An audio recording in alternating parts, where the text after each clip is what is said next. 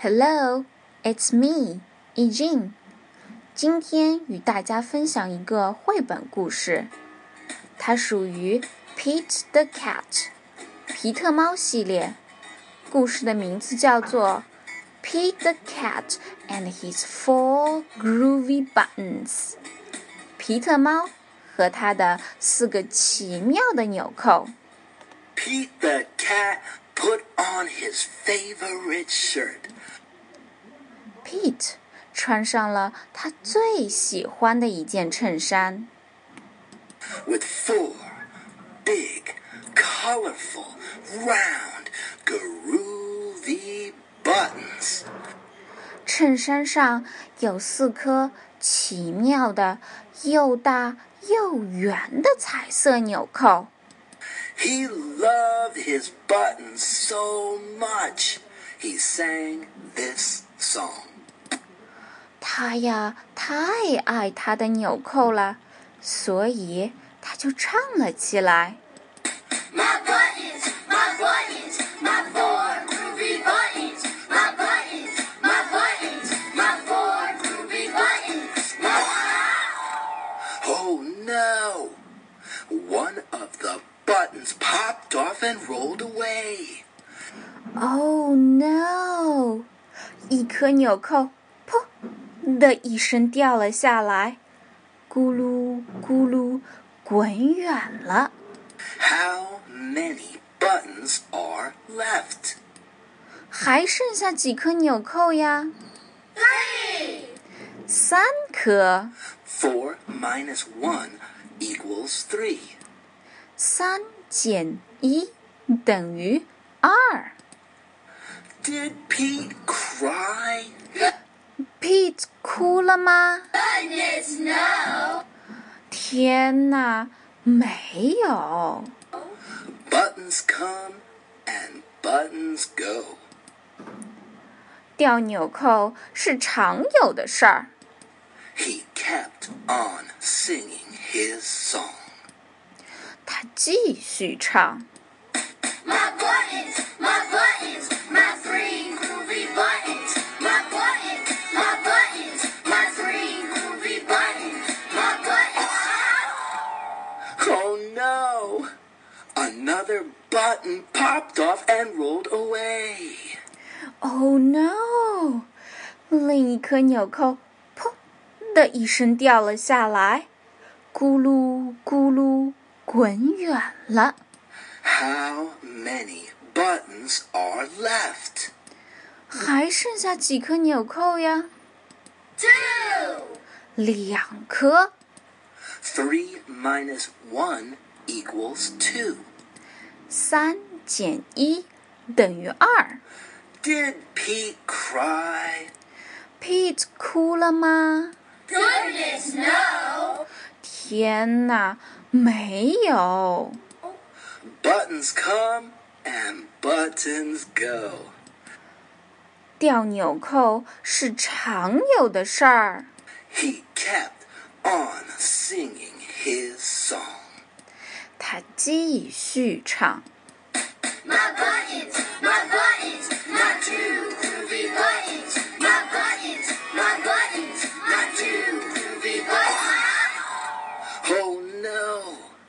Another button popped off and rolled away. Oh no！另一颗纽扣“噗”的一声掉了下来，咕噜咕噜滚远了。 How many buttons are left? 还剩下几颗纽扣呀？ One, 一颗。 Two minus one equals one. 二减一等于一。 Did Pete cry? Pete 哭了吗？ goodness no. 天哪，没有。 Buttons come and buttons go. 掉纽扣是常有的事儿。 He kept on singing his song. 他继续唱。 My button, my button, my one groovy button. My button, my button, my one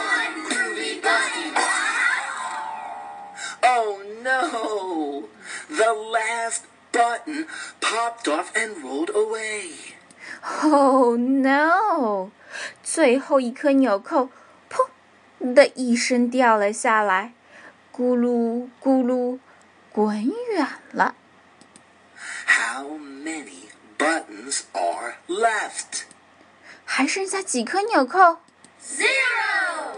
零颗。 One minus one equals zero. 一减一等于零。 Did Pete cry? Pete 哭了吗？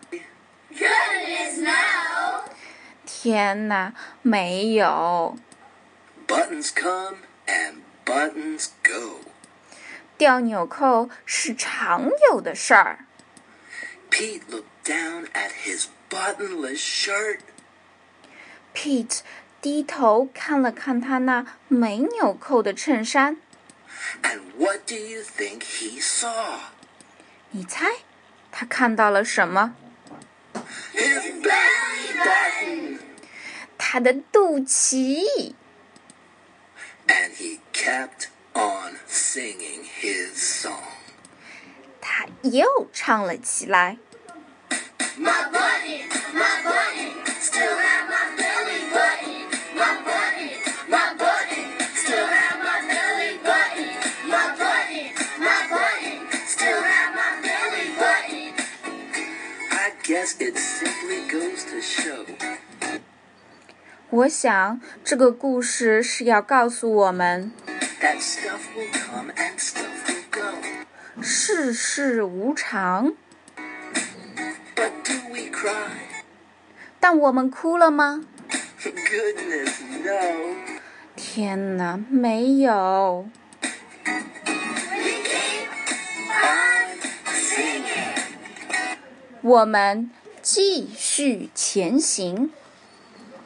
听完这个故事，你是不是和以静老师一样，觉得 Pete 是一只非常乐观的小猫呢？如果你喜欢这个故事，就把它分享给你的朋友们吧。像以静老师一样，给你的小伙伴们讲一讲这个故事，他们也一定会非常喜欢的。今天的节目就到这儿啦，咱们下期见。